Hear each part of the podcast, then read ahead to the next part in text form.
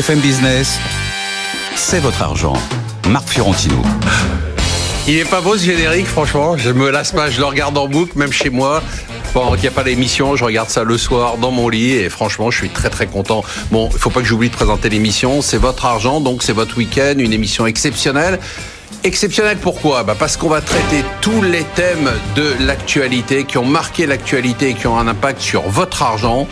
On va le faire sans langue de bois, on va le faire avec de bons coups de gueule. Mais vous le savez maintenant, pour une émission exceptionnelle, il faut des invités exceptionnels.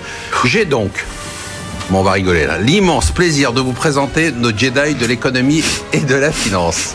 Allez, en commençant par le commencement. Il veut à la fois faire de la finance, mais il veut aussi sauver nos âmes et sauver la planète. Je me demande si c'est compatible. Alain Pitou, vous allez nous dire si c'est compatible. Alors, en plus, vous êtes directeur d'un truc qui s'appelle la finance responsable. Les deux mots, ça vous choque pas Pas du tout. Ok, je suis l'avenir. Oui. Ça va ensemble, ça Ça va ensemble, ça va aller de plus en plus ensemble. Vous verrez, je vous le convaincrai un jour. Nous cherchions un président qui pouvait analyser la macro et la finance de façon globale. Évidemment, c'était Laurent Bérébi, puisqu'il est président fondateur de Global Macro Finance. Et je ne vous pose pas de questions sur votre bouquin, Laurent. Comment ça va par ça Ça va, Marc. On n'en parle pas on a dit qu'on en parlerait dès qu'il sera sorti. Il a l'immense mérite, au-delà du fait qu'il est arrivé 10 minutes en retard à l'émission et qu'il a tout décalé, de comprendre l'économie, de l'expliquer, de l'enseigner à des jeunes étudiants à l'ESCP Europe et Sciences Po Paris. Et quand ils arrivent en retard, vos étudiants, Michel Rumi, vous faites quoi euh, Vous les mettez, au, vous les mettez au piquet ou pas Non, pas du tout. Ça existe, tout dépend. Oh, sûrement. Non, non, tout dépend de l'heure à laquelle ils arrivent. Si quelques minutes, ça va. Quand c'est trop retard, on attend la pause. C'est le cofondateur d'une superbe société de gestion, excellent spécialiste de la gestion aussi, Émeric Préaubert, cofondateur et président de Sycomore Asset Management. Très bien, bonsoir Marc. Vous allez bien? Ça va avec vos amis de Generali? Ça se passe bien? Ça se passe très bien. Ils sont gentils? Bah, Ils sont gentils, ils nous aident euh, et ils nous laissent très tranquilles en fait. Ouais, alors c'est quand même Generali qui dit que bientôt. les fonds en euros, c'est mort. On va en parler. Moi, je vais faire une émission là-dessus parce que ça m'a un peu énervé. Ça ils vont être obligés d'aller vers les actions. Ah ouais, bien sûr, ça m'a un peu énervé ce truc-là. On va en reparler. Euh, j'ai reçu des milliers de lettres, de mails, de courriers en me disant mais pourquoi Emmanuel Le Chip ne vient pas à l'émission? Mais si, il vient à l'émission, il vient simplement une semaine sur deux. C'est notre ami, notre gourou, notre maître, Kung Fu Panda pour les intimes. Vous savez qu'il y a des gens qui sont inquiétés. Ah oui? Ouais, qui m'ont dit à Saint-Emmanuel. Ah oui, mais vous avez, vous les pinceaux dans le calendrier. Là. Sans Emmanuel Le Chip, l'émission est nulle, euh, c'est même pas la peine. À la limite, ne, venez pas. Les d'audience, Ouais, on m'a dit ne venez pas vous et laissez Emmanuel. Mais bon, il y a même des mecs qui voudraient que vous la présentiez cette émission. C'est vrai? Ouais, et que je m'en aille. On va tout faire. Ok. On démarre avec un thème. Alors là, vous allez voir, euh, j'ai vraiment changé. Hein. Oh là là. J'ai même trouvé une chanson qui s'appelle Elle pleure ma planète de Ridan que je ne connaissais pas. Alors il fallait bien que j'y arrive un jour. On s'est quand même fait drôlement engueuler hein, dans cette conférence sur le climat à New York. La France va même se prendre une plainte officielle de notre nouvelle Jeanne d'Arc, Greta Thunberg. La planète brûle. Euh, c'est Cochet qui dit qu'on va tous mourir, donc il n'y a même pas la peine de pas la peine de lutter, c'est mort.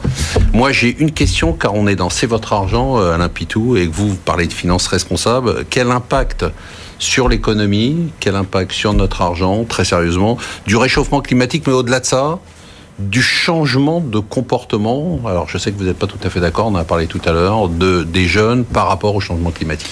Alors, on va faire dans l'ordre. Euh, la première chose, effectivement, ça, tout le monde l'a lu, tout le monde l'a vu, euh, les scientifiques sont unanimes, euh, il y a un sujet de réchauffement climatique. Donc, ça, ouais, alors ça, à la limite, on va pas même non, pas non, pas le Considérons que c'est acquis, ok. Exactement. Je sais pas, j'ai pas d'idée, mais ça a l'air d'être le cas. Justement, que vous ayez l'idée ou pas, nous, en tant que gérant d'actifs, on a deux missions. La première, c'est de protéger le capital de nos clients. Voilà et donc euh, de prendre en compte toutes les hypothèses possibles. Exactement. Et de manière totalement agnostique, c'est euh, c'est vraiment notre travail au quotidien.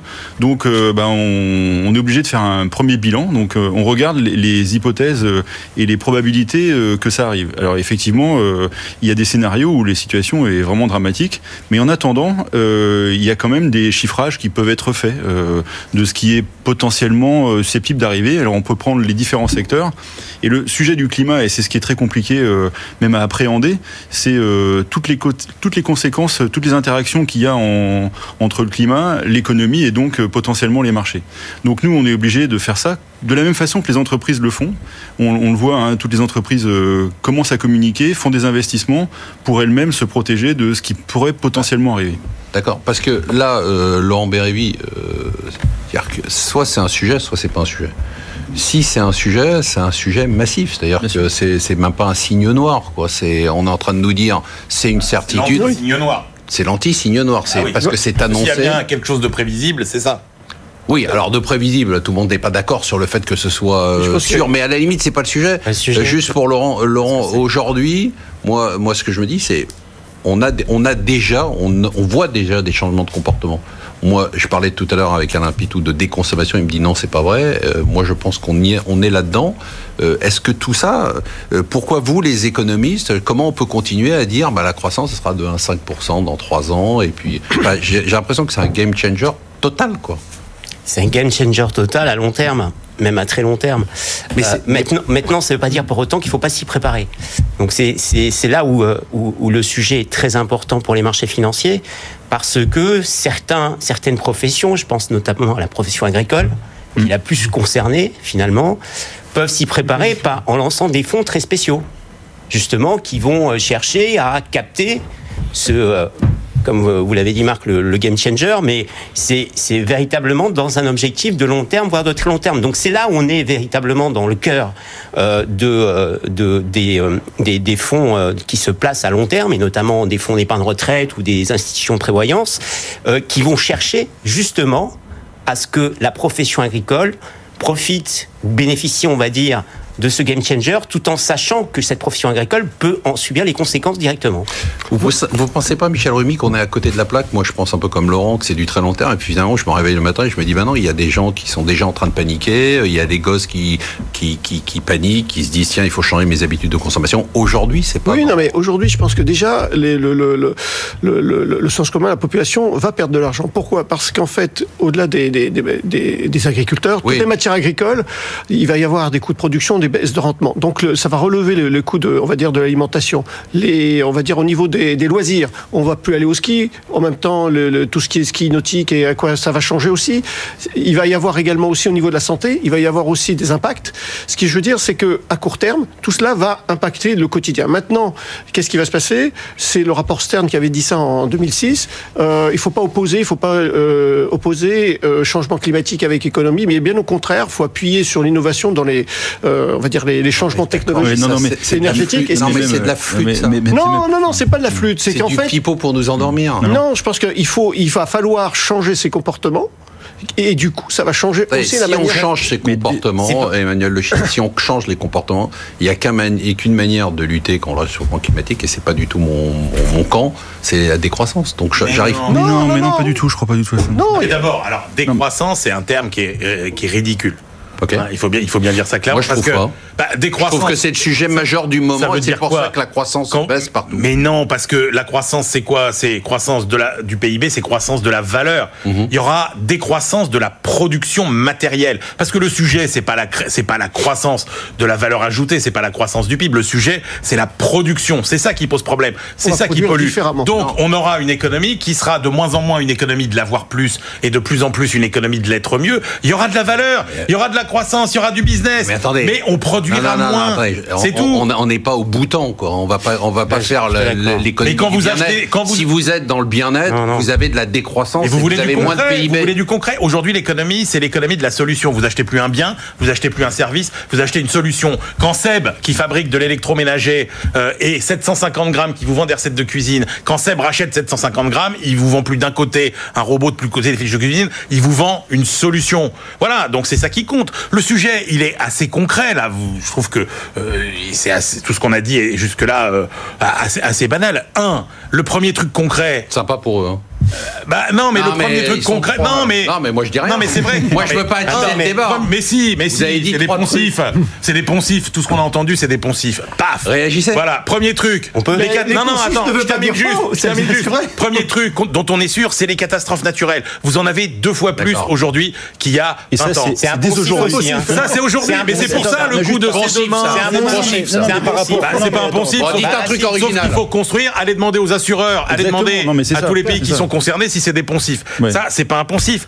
La réalité, c'est que la taxe carbone, vous l'aurez que vous le vouliez ou non, parce que pour changer les comportements, il y a que deux solutions dans la vie, c'est la dictature, Alors c'est justement, c'est une manière de et chiffrer. l'innovation. Alors justement, c'est une manière de chiffrer le, Faudrait- le CO2, la taxation du CO2 et l'impact que ça a. Enfin, on peut le chiffrer. 30 dollars la tonne de CO2, c'est 1% de PIB par an, et euh, 100 dollars, ce qui est à peu près le prix qui a l'air d'être à peu près en cible, c'est 4% de PIB par an. Et troisième Donc à point, partir de là, on peut chercher l'impact sur les marchés et l'économie. Je termine juste avec un chiffre quand vous dites ces machins et tout. Non, l'OCDE vous dit aujourd'hui les investissements énergétiques c'est 3500 Mais non. milliards par an. Si on fait de la rénovation énergétique, c'est 600 000 logements Mais, par non, an. mais vous Donc c'est de la comprenez- croissance. Non, non, mais vous comprenez bien que vous êtes dans un schéma qui est un schéma qui ne tient pas compte De quoi? de la réalité, d'une dégradation réelle de la situation et d'un changement de comportement. Là, vous êtes dans euh, c'est du long terme, on va C'est faire pas des du long terme.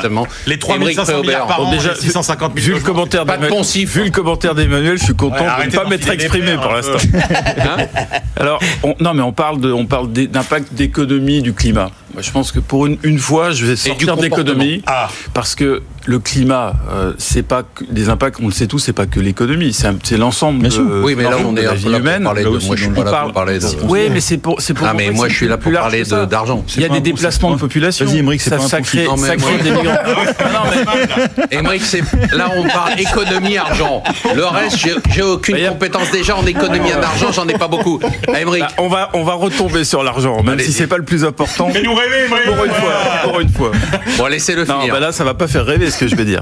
Donc, c'est vrai, on, on le sait tous, les déplacements de population, euh, la désertification, les mouvements qui peuvent être provoqués par euh, les, les migrants, etc., c'est des choses qui dépassent. ah, L'économie, c'est une sûr, partie oui, de l'activité humaine, c'est beaucoup plus grave. Alors, il trouve Qu'est-ce que qu'on c'est le fait thème face de l'émission, je suis juste Donc, un, est-ce que c'est urgent Bah oui. dans notre vie, Émeric. Un, c'est urgent. c'est ce Ça, que j'ai c'est- dit. ça va, ça va prendre Allez, du temps. allez, c'est ce Non, que j'ai dit. mais je pense que là, face à ce changement, il y, a, il y a deux solutions. Soit on fait rien, on se dit bah finalement le pétrole, on continue à l'extraire, on vit comme avant et on n'empêchera pas les gens de consommer parce que chacun veut consommer plus, a fortiori dans les pays qui consomment peu aujourd'hui, Bah qui sont oui. les pays émergents. Donc ça, ça pourra pas. Bah oui. De l'autre côté, et sans être peu étonnant ce que et dites, sans si je être peux me permettre, il y a quand même des indicateurs et des signes, notamment dans les pays développés, de déconsommation. si je peux me permettre, c'est- ça fait partie des 2% de la population c'est qui ont déjà deux voitures, qui ont déjà voyagé. Et, qui- et- En plus, et c'est pour l'immense partie des 7 milliards, 8 milliards d'êtres humains, Parlez à des millénials, vous verrez. Ils, ils souhaitent, oui, mais les millénials français, américains, oui, mais c'est une Bah, toute petite ça représente américain, c'est une partie Et du PIB je pense mondial. que, en revanche, il faut être un petit peu optimiste. L'être humain a vécu depuis des millénaires dans des drames. Il y avait les grandes pestes, il y avait les guerres, il y avait tout ça. Ça, c'est. Donc on va pas que le mourir. changement Ce que vous nous climatique, dites, c'est qu'on va pas C'est mourir. un des éléments aussi importants que ces grands euh, changements structurels. Non, par Et- contre, et- attendez, et laissez-le finir. peut- Non, non, mais ce qui est important, c'est qu'il n'y a pas de solution en, en- en deux ans ou cinq ans.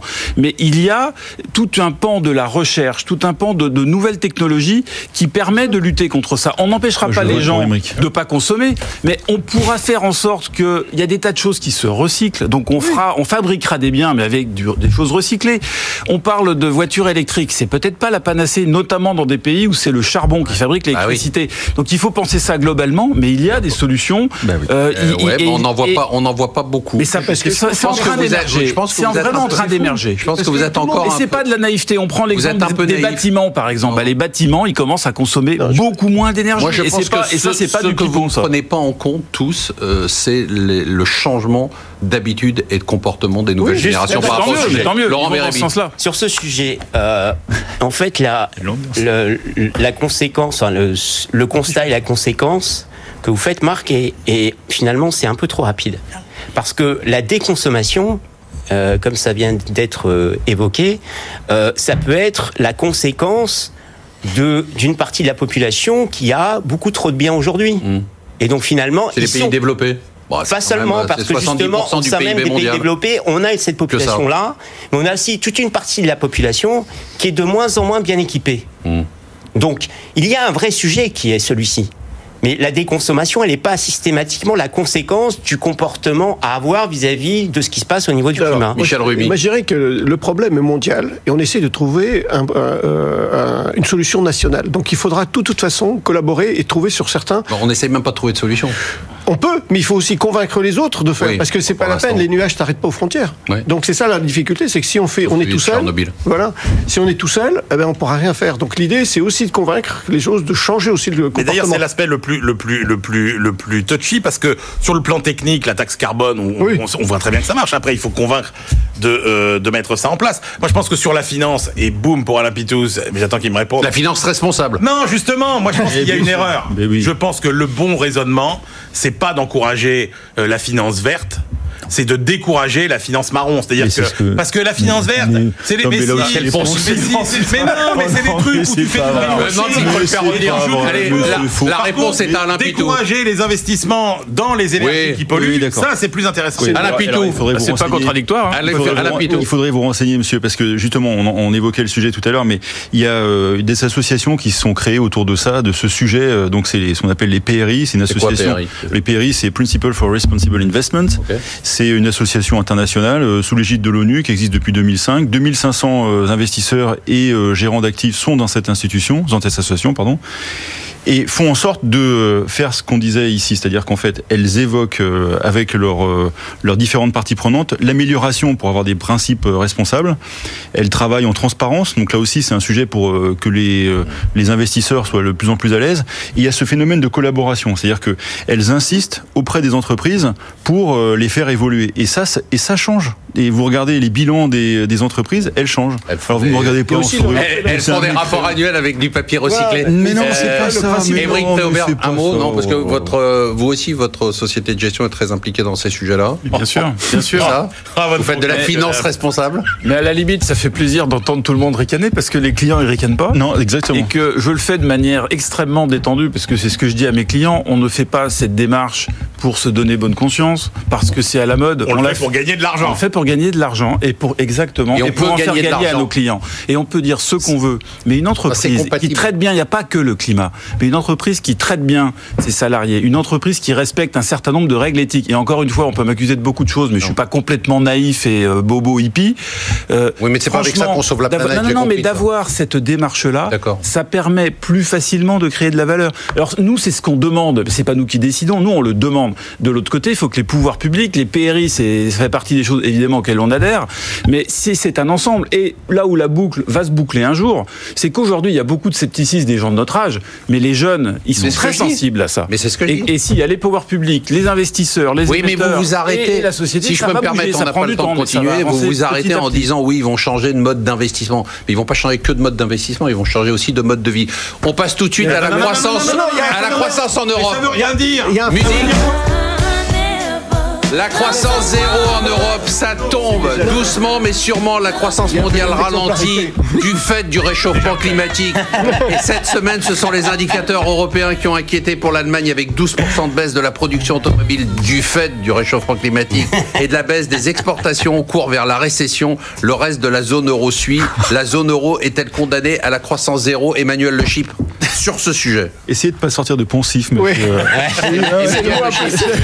Est-ce qu'on est condamné apprécié, à la hein. croissance zéro Mais en non, on Europe n'est pas condamné à la Bah alors croissance dites-le. zéro en Europe, mais, mais, mais vous avez vu ce qu'on a mis euh, dans la machine en termes de euh, dépenses publiques, en termes de baisse d'impôts, en termes de, de politique monétaire. Non, il y a l'Allemagne qui a une récession industrielle qui tire l'Europe vers le bas, mais les, les trois quarts des difficultés de l'Europe aujourd'hui, c'est l'industrie allemande, en partie pour des raisons liées à des problématiques. Climat.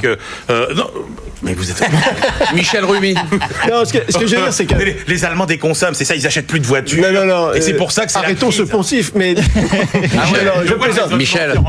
Non, non, non, brièvement, l'Europe, c'est, en gros, c'est quatre pays, c'est l'Allemagne, la France, l'Italie et l'Espagne. Et en fait, euh, concrètement, l'Allemagne a des problèmes de, de, de- de- d'automobile, Majeur, on va dire ça, majeurs, mais euh, en même Pas temps. que, hein. Oui, Pas mais. d'automobile. C'est un peu réducteur. ce qui Peut-être, mais il y a, il y a des problèmes. Se pose en Allemagne la question de l'investissement de, de budgétaire, le modèle budgétaire allemand pour investir dans les infrastructures, aussi bien dans les ponts, dans les voitures, dans les, la formation et dans et dans le, les 4G qui est très mauvaise. Et donc là, c'est vrai que comme c'est un poids lourd de l'Europe, on est touché. Donc c'est que un problème allemand. C'est un problème allemand puisque en 2020, aujourd'hui, on, envisage un, taux de croissance de 0,5 en 2019, mais euh, les, le, on, envisage 1,5 en 2020 grâce à des baisses sur euh, d'impôts pour la consommation et, d'autres effets sur l'investissement. Laurent Bérébi, l'Europe croissance zéro? Alors l'Europe, comme on l'a dit, c'est d'abord l'Allemagne, mais l'Allemagne, c'est la conséquence de ce qui se passe au niveau du commerce international. Et je veux préciser sur ce point que le commerce international, c'est pas dû à ce qui se passe entre euh, des conflits euh, entre la Chine et les États-Unis. C'est dû tout simplement à la Chine qui entraîne vers le bas l'ensemble du monde. Et heureusement aujourd'hui qu'il y a les États-Unis qui sont loin d'avoir une récession, bien heureusement pour tout le monde. Donc l'Allemagne, c'est d'abord ça. Ensuite, il y a d'autres sujets qui sont aussi importants. Il y a l'Italie qui est importante aussi. Euh, il y a euh, et si on met à l'écart Italie-Allemagne, il y a l'Espagne qui ralentit aussi. Il y a, on a l'Espagne qui ralentit aussi. Et la France, finalement, lorsqu'on regarde la France, on a un taux de croissance qui revient au niveau qu'on avait avant le boom de croissance qu'on a eu entre fin 2016 et 2017. Donc tout simplement. Et maintenant, finalement, au-delà euh, de ça, ce que l'on peut dire, c'est que oui, l'Allemagne est très affectée par quoi que ce soit qui se passera sur euh, le, le, dans le commerce international, et que finalement, en dehors de ça, on a une Italie qui est très affectée par ce qui se passe politiquement notamment, et en dehors de ça, pour la France, on reste à des niveaux de taux de croissance qui sont somme toute autour de 1%. Voilà, tout simplement. Émeric Préaubert, euh, pour les gérants, euh, qu'est-ce que vous foutez à acheter des actions de la zone euro encore? Ah bah il faut ça c'est une vraie bonne question. Euh, non, on achètera des actions. Il y aura toujours il y a, 300 millions de consommateurs. Il y a des, des actions. Mais comme dit Emmanuel, des gens, des consommateurs qui consomment de moins en moins. Après, là où je vous rejoins, là où je vous rejoins, Marc, c'est qu'effectivement, quand on est en fin de cycle économique, ce qui est le cas aujourd'hui, et quand on a, dans certains cas, des valeurs très chères, euh, on ne dit pas à nos clients d'augmenter les allocations aujourd'hui. Et ça fait un petit moment que j'en parle. Oui. Maintenant, ça vous énerve pas? Parce que moi aussi, je pense la même chose que vous. Mais mm. moi, les marchés qui continuent à monter alors qu'on répète ça depuis un an, c'est un peu énervant quand même, non? Alors justement, alors, ça vous crispe pas D'accord, on en parlera dans les marchés tout à l'heure. Allez-y. Mais juste sur la croissance. sur l'Allemagne, ce qui se passe en ce moment, entre guillemets, il y a juste un chiffre qu'il faut avoir en tête et c'est finalement pas une surprise, c'est qu'en Allemagne, la partie production industrielle, en enlevant la construction, ça représente 25% du PIB. La moyenne de la zone euro, c'est 16%. Mmh. Et aux États-Unis, c'est 13%. Mmh. Donc tout ce qui vient d'être décrit et qui est mmh. parfaitement exact, c'est ça s'applique plus à l'Allemagne et c'est pour ça que l'Allemagne. Alors maintenant, qu'est-ce que ça va donner la croissance? Je pense qu'il faut sortir simplement du prisme européen mais regarder le monde. Aux États-Unis, euh, on entend dire il n'y aura pas de récession. Moi, j'en sais rien parce qu'on les prévoit jamais les récessions. Ce que je vois simplement, c'est qu'il y a un ralentissement marqué, avéré, y compris l'investissement des entreprises, la consommation. Et ce qui est peut-être un petit peu inquiétant aux États-Unis, c'est qu'ils ont un moteur qui est toujours en qui est toujours potentiellement en place, qui est celui de la politique monétaire, parce monétaire, puisqu'on est au ah, début. du un moteur. Hein, oui, mais, mais, on est au début du phénomène. On n'a eu que deux baisses de taux, alors que le levier politique fiscal, lui, il, a déjà été utilisé. il n'y a plus de marge de manœuvre. Il y en a encore. alors qu'en Europe, c'est un petit peu l'inverse. En Europe, la BCE vient d'annoncer à nouveau. Non, on n'a plus de marge. Mais il n'y a plus de marge. Et d'ailleurs, les gouverneurs, euh, la, Draghi a décidé ça, mais les gouverneurs français, néerlandais, allemands n'étaient pas pour. En revanche, en revanche, en Europe, et contrairement aux États-Unis il y a toujours le moteur potentiel de la politique fiscale, mais ça, ça va dépendre du bon vouloir de l'Allemagne, et pour l'instant, ils n'ont pas montré beaucoup de signaux. Et je pense que c'est ça une des clés de la croissance des années qui viennent. Ce que je c'est que... Eh, euh, Michel Rumi, soyez responsable. Alain Pitou, soyez, Alain Pitou, soyez responsable. Ah non, moi je casse, La délation, ça fait partie de la finance Exactement. Mais je suis pas je suis pas mis en voiture. euh, non, deux choses. Le, le, sur l'investissement, euh, il y a deux raisons aussi qui font que ça bloque. Hein. À court terme, il y a beaucoup d'incertitudes euh, guerre commerciale, Brexit, euh, un tas de, de, problèmes euh, et effectivement une fin de cycle quand même qui qui limite les potentialités d'investir à court terme et puis un peu plus long terme, on a un sujet européen de démographie, c'est-à-dire que ça pèse quand même. alors c'est pas de la déconsommation, c'est un ah, ralentissement. faut pas dire, faut pas parler de démographie. mais si, bah, quand même la démographie, ça pèse sur la croissance. On peut pas avoir une, une démographie à 0,05 et une croissance à 4% tout le temps en même temps. Enfin, c'est Après cette première partie de Poncif. On va se retrouver pour une deuxième partie sans Poncif dans quelques secondes.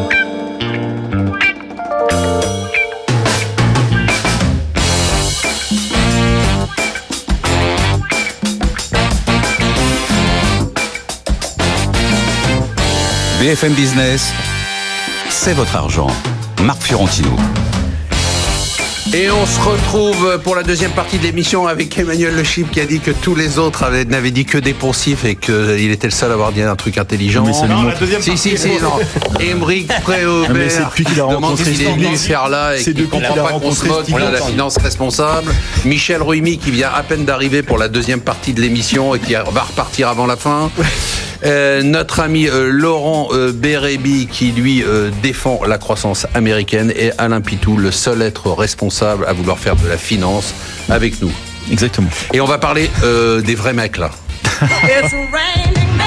Cinq temps pour les mecs, les vrais, ce qu'on appelle les leaders populistes. Procédure de destitution en cours de lancement contre Donald Trump. Il avait réussi à échapper à l'affaire russe, mais cette fois c'est une affaire ukrainienne et un de ses buddies, Boris Johnson, a quelques problèmes avec la Cour suprême en Grande-Bretagne.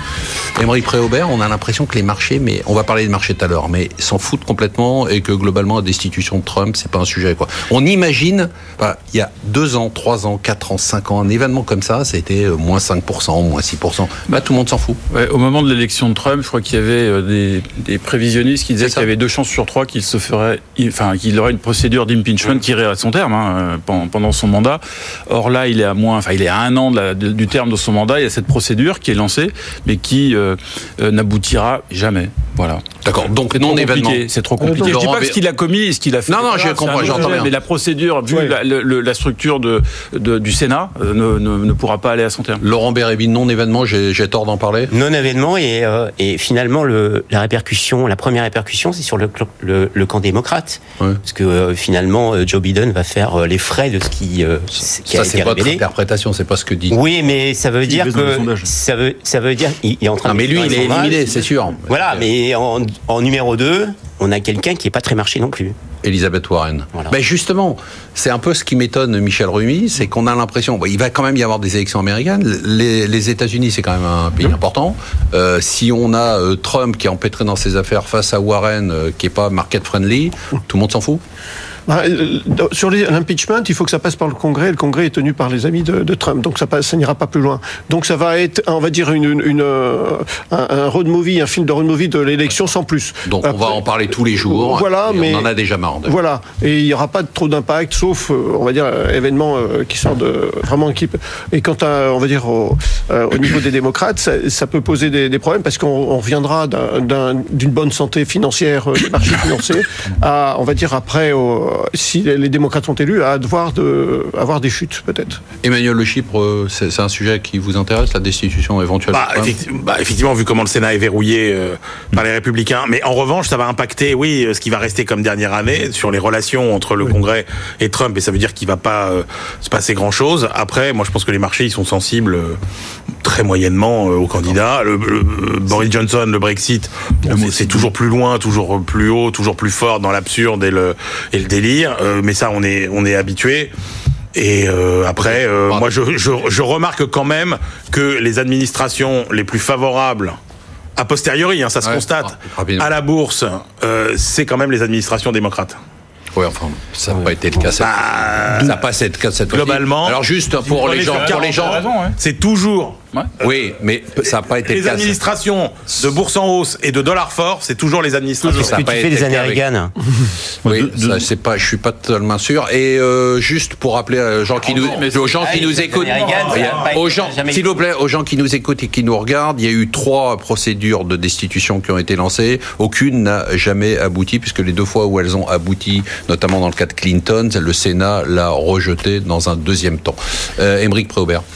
Euh, non, je voulais juste dire, bah, bah, Emmanuel, enfin, a évidemment raison. C'est sous les administrations démocrates, qu'on le veuille ou non, que les performances boursières sont les mêmes. La seule différence, c'est que si, et puis on en est loin, le si, euh, de- du- de- dans le cas d'une élection de Warren, et si elle applique son programme, c'est un programme qui n'a jamais été appliqué aux États-Unis, parce que c'est un vrai programme de gauche. Ce qui ne Sauf qu'aujourd'hui, il n'y a pas d'alternative chez les démocrates. On ne sait pas qui sera le candidat. Et je trouve intéressant, étonnant, mais intéressant, tant mieux que les marchés ne considèrent que pour l'instant, c'est pas un sujet. Mais je Alors, moi, juste par ont- rapport, ouais. euh, par rapport à Trump, euh, juste deux secondes. Enfin, je pense qu'on est parti d'une euh, d'un- d'une probabilité infinitésimale qui est une destitution à une probabilité qui a nettement monté. La le, le sujet est vraiment euh, très embêtant. Il n'y aura pas de destitution. Mais non, mais attendez, non, non, non, c'est pas infini. Non, non, non, mais là vous vous trompez. Il y a déjà des républicains qui euh, commencent à se poser des questions parce que ce qu'il a fait est très embêtant. Mais non, mais euh, c'est temps. En un an, tu peux pas faire. Il faut que ça se. Mais mais attendez, les amis, les amis, non, non, ça va beaucoup plus vite. Ça va beaucoup plus vite qu'avant. Ça va beaucoup plus vite qu'avant. Emmanuel Le Chip, une seconde.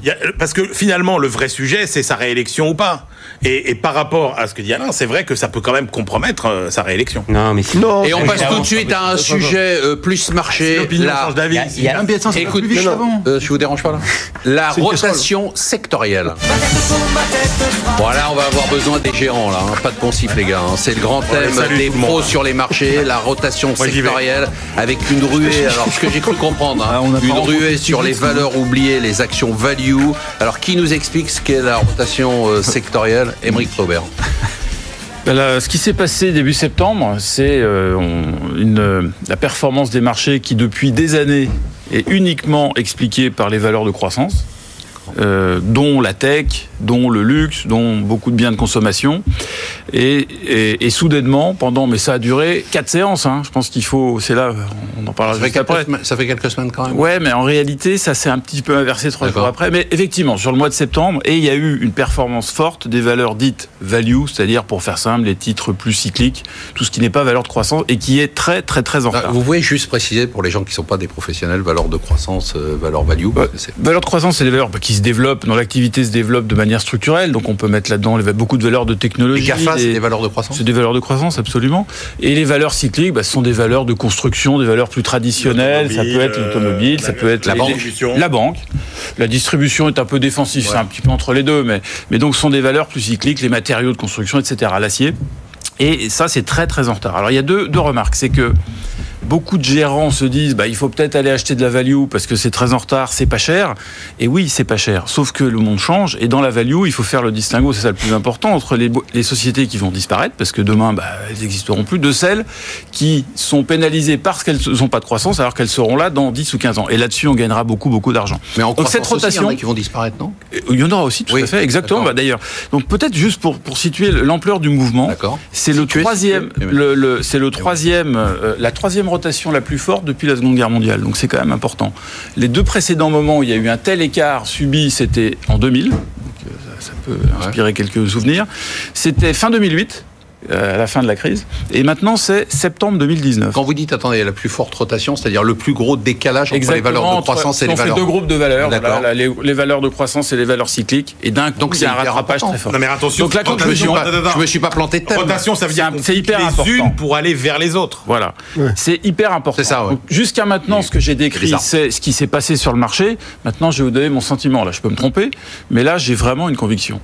Quand on a un mouvement aussi fort, ça ne veut pas dire que à l'instant T, c'est-à-dire à partir du mois d'octobre, la value va surperformer et, que ça, ça, ça bien. Ça, on ne sait pas. En revanche, ce qui est, à mes yeux, pas évident, mais très très probable, c'est que c'est pas juste quelque chose en l'air et que la rotation va arriver. Peut-être pas tout de suite. On peut avoir encore six mois, un an, peut-être. Elle va arriver. Un an, elle va arriver vers les values. Vers les values mais pas tout de suite, pas forcément tout de suite, parce qu'on a, parce qu'on a les banques Comment vous pouvez dire qu'on est en fin de cycle? Et nous, et nous dire que euh, ces valeurs-là, qui sont plutôt des eh valeurs je viens qui sont bonnes quand il vient merci, merci, merci de la, la, la remarque parce que c'est tout le, tout le fondement de ce que je pense sur les marchés. Les marchés, tout a corrigé. Les small caps, les cycliques, les financières, tout, sauf les belles valeurs de croissance. Tout a baissé. Moi, tout a baissé très fort. Moi, mon, mon le scénario Votre qui me paraît, c'est que les valeurs de croissance vont elles baisser. vont baisser. Et donc, il va y avoir un report de fait. Et à ce moment-là, il y aura cette rotation durable et pas sur quelques séances comme ce que l'on voit depuis euh, deux semaines. Ouais. Alain Pitou, juste sur la rotation sectorielle, on va parler marché après. Totalement d'accord avec ça. Le, enfin, le, tout est, on est complètement aligné par rapport à ça. Pas poncif, hein. non, pas. C'était très bien, euh, très clair. Euh, juste que je pense euh, quand même, euh, ce que tu disais tout à l'heure, c'est que Émeric. dans le rebond, euh, on va en laisser pas mal à quai quand même. Hein. C'est-à-dire que si on prend les bancaires, euh, si on regarde depuis 2008, grosso modo, elles ont baissé de 80%. Il y en a quand même... Un... 80% Ah oui, c'est le tarif. Hein. Deutsche Bank, c'est 90. Merci la BCE. Ouais, alors comme quoi, enfin, ça me fait non, toujours... non. bref, donc, bref, le, le, toutes ne rebonderont pas. C'est-à-dire que le tamis va faire Enfin, il a déjà fait très très mal. Et c'est dans le rebond qu'on va voir les grosses différences de performance. C'est le timing et, le market timing. Et d'ailleurs, juste un point en notation ESG, c'est des valeurs qui étaient quand même assez moins bien notées que les autres quand même. Voilà. Est-ce que c'est pas les marchés, les algorithmes là, musique, tout ça Non, non. Non. Les algos, ils sont. On a l'impression que les marchés se foutent de tout. Merci de continuer à parler pendant que je suis en train de parler. C'est super sympa. Les événements sont devenus ce qu'on appelait des événements à mon époque, quand j'avais une cravate, sont devenus des non-événements. Au pire, comme pour les sur l'Arabie Saoudite ou la procédure de destitution de Trump. Vous avez vu que ça a suscité un enthousiasme, ce thème tout à l'heure, énorme. On perd 1% qu'on s'empresse de regagner. Alors, chers amis, euh, une seule question. Stop ou encore Alain Pitou on euh, achète le marché non, sort Non, on est quand même beaucoup plus prudent depuis, euh, depuis le mois d'avril. 4 ans. Non, non, non, non, non, non, bah non, non, non, ah non, non, rigolez pas. Non, non, je plaisante, vous n'étiez pas là il y a 4 ans. Les non-gérants, rigolez pas. Euh, on avait, Surtout les mecs qui on avait massivement, on avait massivement, enfin massivement, on avait plutôt racheté en décembre et on a allégé une partie de nos investissements. les parties risquées, on l'a un peu allégé parce qu'en fait. Donc vous bah, nous dites stop là Oui, on est stop, oui, clairement. Émeric Préaubert, stop ou encore euh, mouillez-vous, mouillez-vous pour une fois. mais genre, je me mouille tout le temps. et, je dis stop tout le temps, donc j'ai tort depuis longtemps. Et quand je dis stop, c'est stop sur ce qui est à la mode. C'est stop sur les indices. C'est stop sur les ETF. C'est stop sur tout ce qui a marché et sur lequel il y a des flux de dingue qui vont se retirer, qui feront des sous-performances de dingue. En revanche. Mais pourquoi ça va arriver maintenant alors que ça fait. ça va combien de temps Ça va arriver quand même. Euh, D'accord. Dans les 18 mois, allez, je me vois. Dans un certain temps. En revanche, il y a sur le marché, pas les indices, pas les indices, mais il y a de tas de sociétés qui, qui vont bien, qui délivrent des rendements de 5 ou 6. Ce qui me fait, ce que je trouve un paradoxe, mais il faut le dire. Allez-y. Dites-le, vous êtes là, vous avez une tribune pour vous expliquer. La terre entière vous écoute. On dit la, la bourse c'est compliqué et c'est très compliqué. Et parfois il y a des choses très simples. Il y a 8 ans, on pouvait acheter Sanofi, c'est la plus grande valeur du CAC 40, c'est pas la peine d'être un stock picker. Ça valait en termes de PER 8, c'est-à-dire le rendement. Aujourd'hui, et c'est la valeur, c'est une valeur dont je vais parler dans 5 minutes, il y a des titres qui émettent de la dette à 0,5% à 10 ans, ça s'arrache dans la journée. Alors, si on me dit que ces titres-là euh, euh, vont mourir bah pourquoi les investisseurs achètent la dette à 0,5 Donc, alors que l'action offre un rendement de 5, 6 C'est pas un nom qu'il faut nous balancer, c'est 10 noms. Je vais le dire, mais il y en a 20. Vous en avez 20. 50. Mais il faut nous les ces filer. Actions-là, ces actions-là, si le marché se retourne parce qu'il y a les grandes valeurs de croissance, à court terme, elles vont baisser. Moins que les grandes valeurs euh, que tout le monde détient. Mais elles vont baisser. Mais après, le rebond sera très fort et surtout dans l'intervalle, on a le rendement. Donc oui, on peut avoir ça au fond de son portefeuille. On ne fait pas des performances mirobolantes, mais on aura gagné beaucoup d'argent à horizon 3-5 ans. Il faut nous donner la liste, euh, Émeric. Je vous la donne. Emmanuel Le Chip, le, thème qui a marqué votre semaine Ah bah on a eu la belle présentation euh, de notre budget français, un budget de paix sociale. Un budget jaune. Un, budget, un budget gilet jaune. Ouais. Euh, effectivement, qui euh, effectivement marque cet acte 2 du, du, quinquennat, qui est un acte 2 dans lequel finalement on s'aperçoit qu'on n'aura fait aucun progrès jusqu'à maintenant en matière de finances publiques. on fait des arbitrages. Un coup, c'est plutôt favorable aux entreprises, un coup, c'est favorable aux ménages. Sauf que le déficit structurel, c'est-à-dire celui qui n'est pas lié à la conjoncture, il est au même niveau euh, qu'en 2017 que euh, la dette, euh, bah, elle est toujours au même niveau, que bah, les réductions d'effectifs, en pourcentage, elle augmente. Pied. Et donc, je pense qu'on a mal compris, contrairement à ce que nous dit Emmanuel Macron, la vraie revendication des Gilets jaunes, qui était certainement pas de s'occuper de l'immigration ni des retraites. Vous disiez, vous disiez d'ailleurs dans vos tweets que c'était même pas le sujet qui sont sortis des grands débats. Mais pas du tout. Quand vous regardez les préoccupations des ah, Gilets jaunes au moment du grand débat, l'immigration arrivait très loin, les retraites n'arrivaient quasiment même pas. Et donc, on nous dit que ça va être les priorités de l'acte 2, alors que ce que voulaient les Français, c'était euh, euh, c'était les questions, c'était les impôts et le service public. C'est-à-dire, en gros, on paye beaucoup d'impôts, on n'a pas de service public en regard. Et, les inégalités. Et enfin, tu disais les, retraites, les inégalités étaient quand même vachement présentes. Et les inégalités, mais c'était lié aux inégalités territoriales, etc. Et là, là-dessus, on n'adresse pas grand-chose. Émeric Préaubert, l'événement qui a marqué votre semaine. Je vais, je vais aller vite parce que c'est le, exactement le même thème qu'Emmanuel. Ça vous, choque, ça vous choque qu'on réduise pas les dépenses publiques et qu'on bah, ait oublié, par exemple, la réduction du nombre de fonctionnaires Emmanuel, vous venez de dire un budget gilet jaune. Je veux dire, c'est un budget qui, que n'aurait pas euh, critiqué Jacques Chirac parce que c'est un budget qui ne mécontente personne. Euh, ce qui est décevant, Chirac, hein, euh, ce qui est décevant, c'est qu'une fois de plus, bah, le déficit, on s'attaque pas au déficit. Euh, donc ça, c'est quand même ennuyeux. Je rappelle que ennuyeux. On vous dira que c'est pas ennuyeux parce que les banques centrales, les, banques centrales disent. Christine Lagarde arrive à la tête de la BCE et disent faites du déficit, nous on peut plus rien faire. et, on, vous donne des taux négatifs. Voilà, et on vous finance. C'est ça. ça. Ce qu'elle veut Christine Lagarde, c'est un budget croissance verte. C'est pas un budget gilet jaune. Voilà. Et non mais on sait pas. C'est la, la, même chose. C'était l'événement des banques. Il y a un élément que je trouve vraiment dommage, c'est que parmi les promesses, ou les promesses ou les engagements de sur le quinquennat, c'était de réduire la dépense publique, donc et de réduire la taille de la fonction publique. Ah donc le budget prévoit en 2020 une réduction de postes dans les fonctionnaires 47. 47, c'est pas en milliers, c'est 47 personnes. Donc c'est un petit peu dommage.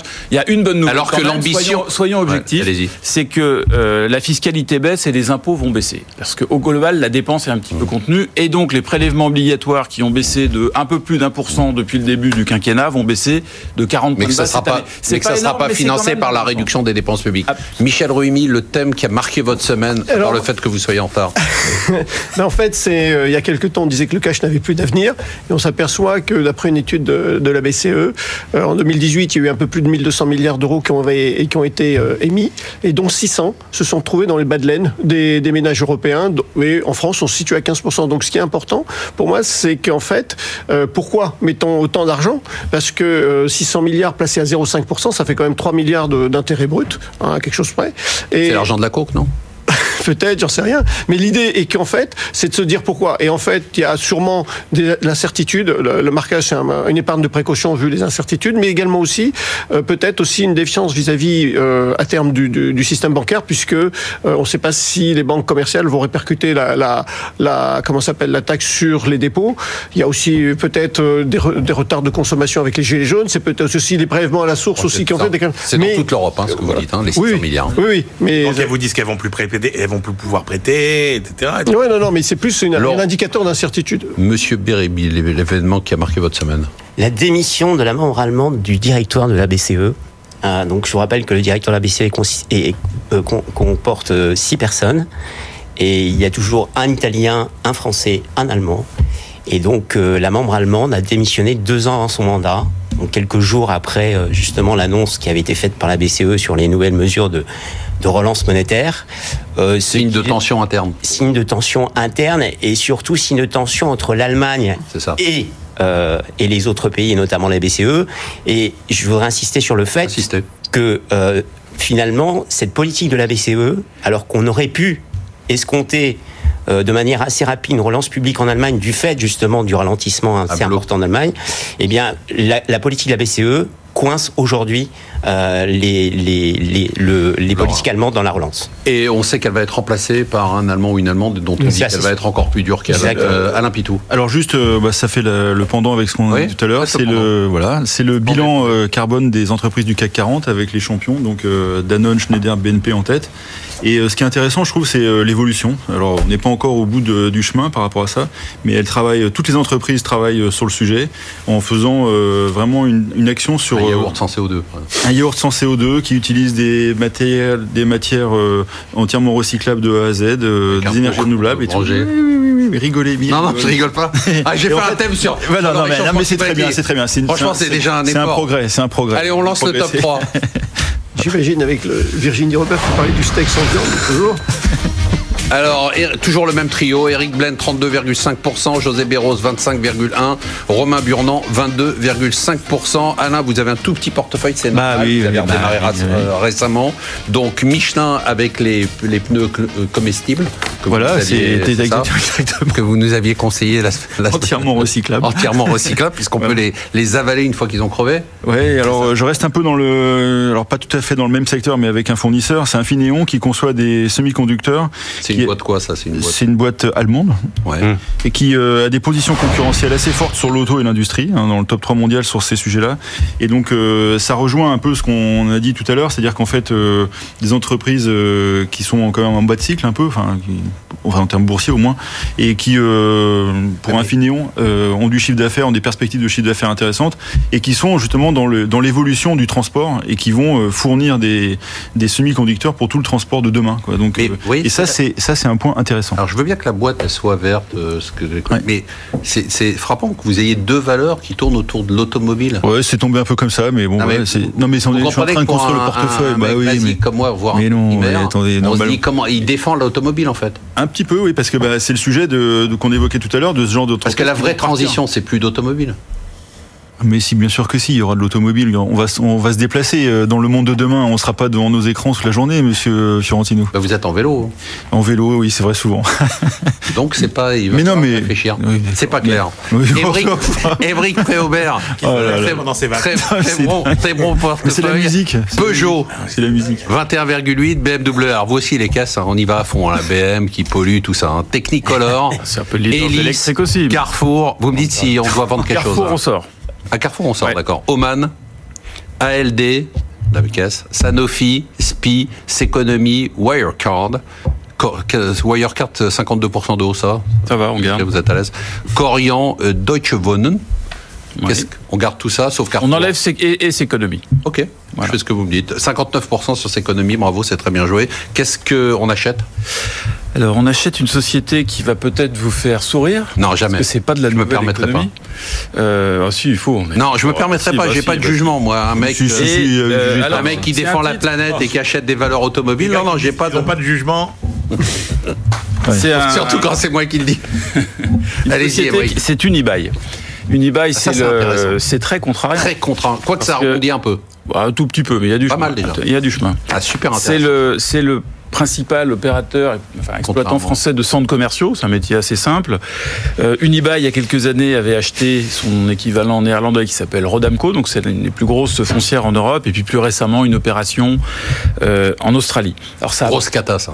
Ça a été payé trop cher. Ouais. Ça a été payé trop cher. Avouez-le. Euh, Mais bien sûr. Mais je parle d'Unibail aujourd'hui, et nous n'étions pas actionnaires d'Unibail jusqu'à la semaine dernière. Très bien. Et Unibail, ça valait, il y a trois ans, 250 euros. C'est ça. C'était 250 euros, c'est-à-dire à l'époque 30% de prime par rapport à l'ANR. Je pas, peut-être Non, non, non. Ah, je comprends. Actif Non, non, net oubliez cette évalué. Ouais, ouais. C'est la valeur des actifs. voilà. La- la valeur de ce La valeur de La ces de- galeries. Ah oui, d'accord. Parce que c'est principalement des galeries marchandes. hein. Essentiellement. Et c'est pour ça que je voudrais garder un peu de temps pour Voilà. vous poser la question là-dessus. Donc ça valait 250 euros, 30% de prime à l'époque.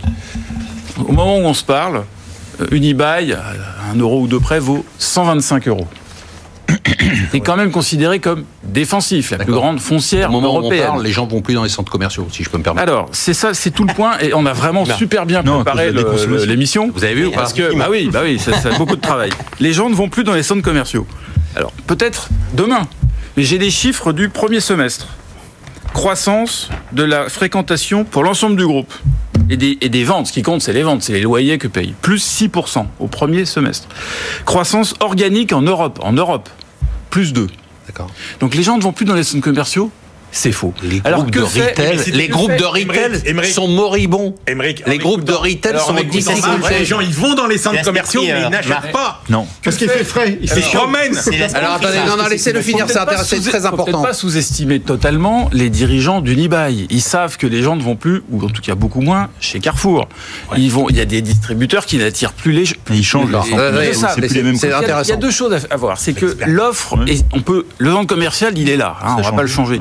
Mais l'agencement à l'intérieur, il y a quand même le week-end. Des gens ont besoin d'aller euh, acheter malgré tout. Vous y croyez un tout petit ça peu. Mais bien sûr, Mais les pharmacies. Non, non, mais Ils installent des, des- des centres de jeux vidéo. Il y a des enfants, il y a des enfants, des jeunes, des qui n'ont pas forcément des moyens dingues. Et ben le samedi soir, ils vont, c'est la sortie. Et puis ils vont aller manger une pizza. Et c'est pas déshonorant d'aller bouffer une pizza dans un centre commercial.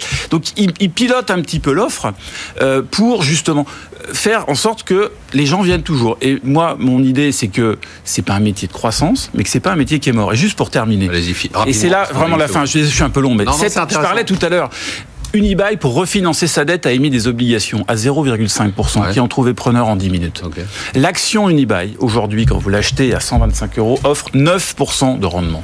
Allez, ça c'est intéressant. Vous m'envoyez par mail, je la donnerai à l'écran, la liste des valeurs qu'il faut acheter. Vous Ah, nous en avez promis J'en ai 10. déjà pas mal dans la liste. Merci de nous avoir suivis. Merci à tous nos invités. On se retrouve la semaine prochaine pour une émission dont je peux déjà vous dire qu'elle sera basée sur la déconsommation et qu'elle sera exceptionnelle.